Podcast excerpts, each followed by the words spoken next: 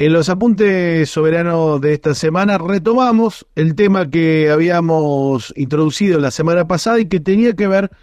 con el conflicto que Argentina eh, tenía con la República Hermana del Paraguay vinculado a el cobro de una tarifa de peaje en un tramo de la hidrovía, el tramo que va desde Santa Fe hasta Confluencia, cómo había escalado hasta ese momento algunas discusiones con algunas declaraciones del presidente Peña de Paraguay y la respuesta del gobierno argentino. Bueno, esta semana hubo novedades sobre el tema porque siguió escalando el, el, debate internacional. Estamos hablando, como decíamos, que Argentina comenzó a cobrar un servicio de balizamiento que por más de 10 años financió la Argentina con fondos públicos eh, pese a que casi los únicos usuarios de esa línea son de bandera paraguaya, y Argentina decidió a partir de enero de este año empezar a cobrar para el mantenimiento de ese tramo de eh, río Paraná. En medio de esto, las novedades tuvieron que ver con las desafortunadas declaraciones de un diputado paraguayo que empezó a plantear algunas cuestiones vinculadas a que Paraguay necesitaba armarse para defender lo propio eh, en medio de estas tensiones. Eh, el diputado aseguró que iría a la guerra eh, si es necesario por el cobro del peaje y por la discusión que también se coló en esto como decíamos la semana pasada, extrañamente se van juntando una serie de cuestiones que tenían mucho tiempo y empiezan a condensarse ahora, por eso uno eh, se pregunta también lícitamente qué hay de fondo en este debate, que claramente poco tiene que ver con el cobro o no del peaje. Decía este diputado, habló de que para la, cuestión de la discusión del peaje y la atención que había Argentina también por el cobro de la energía de la represa eléctrica Yacyretá, del cual Argentina tiene una deuda con el Paraguay, que ahora está reclamando el Paraguay, dijo que él, si fuera necesario, iría a la guerra. Después salió a aclarar que no estaba pidiendo la guerra, sino capacidad de defensa nacional, pero en realidad,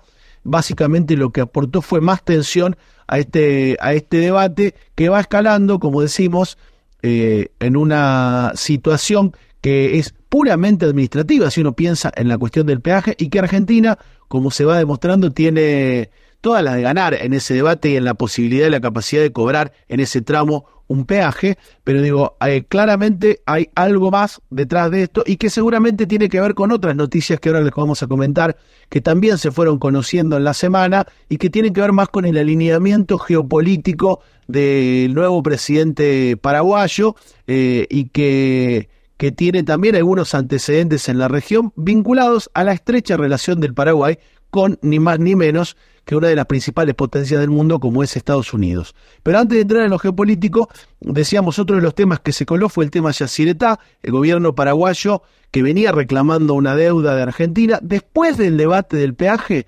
decidió suspender la venta de energía a la Argentina, eh, dicen ellos a raíz de esa deuda, pero se da en el medio del debate este que comienza por el peaje. Eh, por más que intentaron aclarar que no tenía nada que ver con eso, la verdad que es realmente llamativo. Argentina, si eso se mantiene, tendría que comprar la energía a Brasil, aumentando muchísimo el costo de la energía que consume la Argentina, que hoy eh, la consumía de Yacyretá, una deuda que asciende a 150 millones de dólares hoy y que se plantea que en alguna de las reuniones que en estos días se van a tener entre ambos países podría solucionarse. Hay una promesa del gobierno argentino de solucionar esa deuda, con lo cual se correría el tema, pero fue también, así como las declaraciones del diputado que pidió la guerra, el tema de Yacireta fue agregando tensiones a la cuestión. Decíamos, hay algunas reuniones, hoy viernes se retoman las conversaciones entre las partes en el marco del Comité Intergubernamental de la Hidrovía para intentar lograr algún entendimiento sobre el peaje y las tareas de acondicionamiento que se realicen. Se van a reunir los equipos profesionales y técnicos tanto de la Administración General de Puertos de la Argentina, que es la que hace hoy, la que está encargada de los trabajos de dragado y balizamiento, como la Comisión Permanente de Transporte de la Cuenca del Plata, que agrupa a los armadores de Argentina, Bolivia, Brasil, Paraguay y Uruguay para discutir cuestiones técnicas. Ya la semana pasada, algunas segundas líneas del gobierno paraguayo eh, planteaban que eh, Argentina tenía derecho a cobrar peaje, pero que no estaban de acuerdo con la tarifa, entonces que se discutiría la tarifa.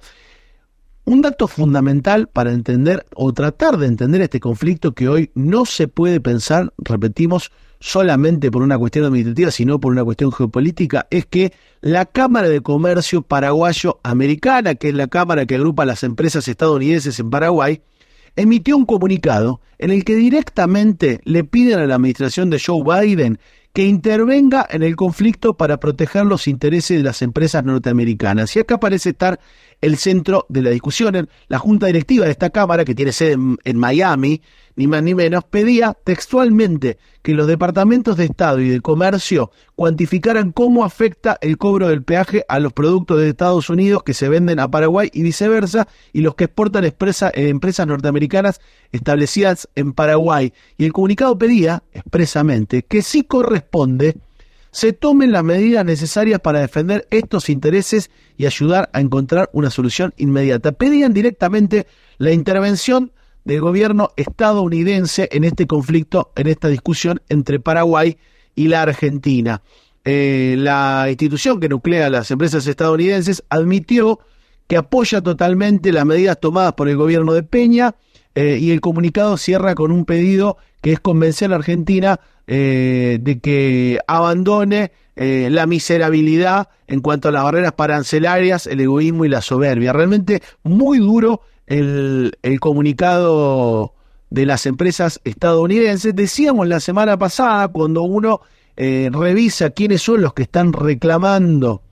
el cobro del peaje, porque son los que lo pagan y no es el Estado paraguayo, uno lo que se encontraba son con las empresas agroexportadoras del Paraguay, que como en la Argentina son mayormente eh, extranjeras y principalmente estadounidenses, y también de los armadores eh, paraguayos, que también en su mayoría son empresas extranjeras. Decíamos un conflicto geopolítico que no sorprende si uno mira algunos antecedentes el gobierno de Paraguay claramente está alineado con los intereses estadounidenses. Algo vimos y contamos en esta misma columna, en estos mismos apuntes soberanos, cuando se conoció que habían solicitado desde el gobierno paraguayo la intervención del cuerpo de ingenieros de la Marina estadounidense para intervenir en la hidrovía, que fue denunciado por la Cancillería Argentina. Si uno revisa, por ejemplo, es uno de los pocos países de América Latina que mantiene relaciones con Taiwán en medio del conflicto con China, digamos, en contra de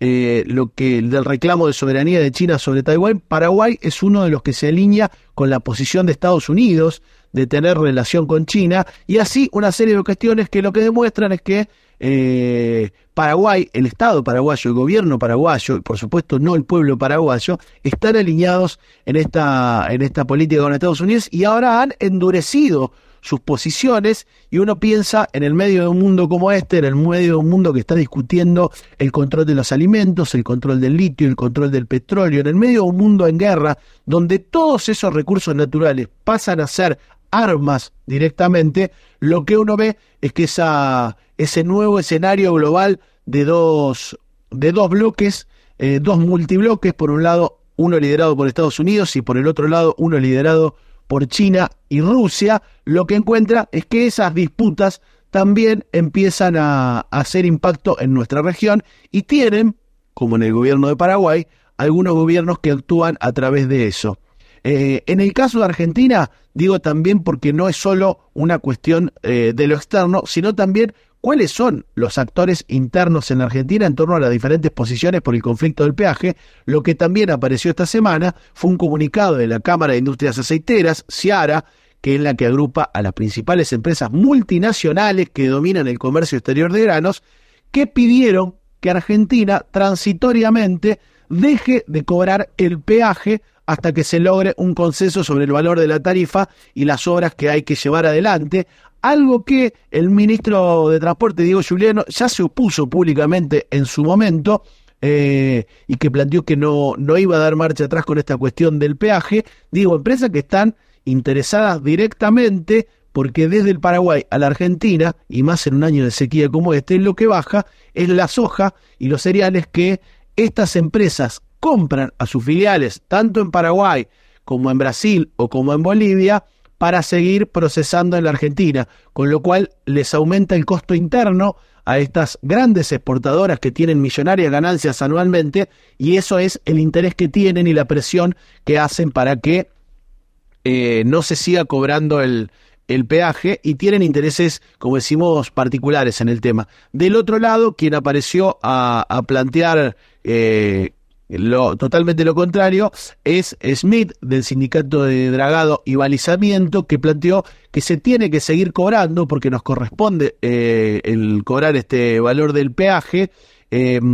y que después en todo caso se discuta la tarifa, pero que no se puede dejar de cobrar un día a Paraguay porque después no se va a volver a cobrar más. Si hay servicios, dijo Smith, hay que pagarlos acá en cualquier lugar del mundo, como también lo hace Paraguay. Bueno, va escalando este, este conflicto que, como decimos, si uno lo piensa solamente, meramente desde la cuestión vinculada a lo administrativo, no se entiende, no tiene razón de ser. Hay otros mecanismos para resolverlo. En realidad lo que da la sensación es que, como ha sido históricamente, las grandes potencias empiezan a meter la cola para generar conflictos en la región entre los distintos países y disputarse así, como es el caso del control de la hidrovía, como es el caso del litio, como es el caso de todos los recursos naturales, poder disputar, disputarse ese control. No hay posibilidad de que las grandes potencias disputen ese control si no generan la conflictividad interna en América Latina, que es lo que están generando, y da la sensación que han encontrado en el gobierno de Peña en Paraguay un aliado para avanzar en ese sentido. Hoy, como decíamos, va a haber, hoy 22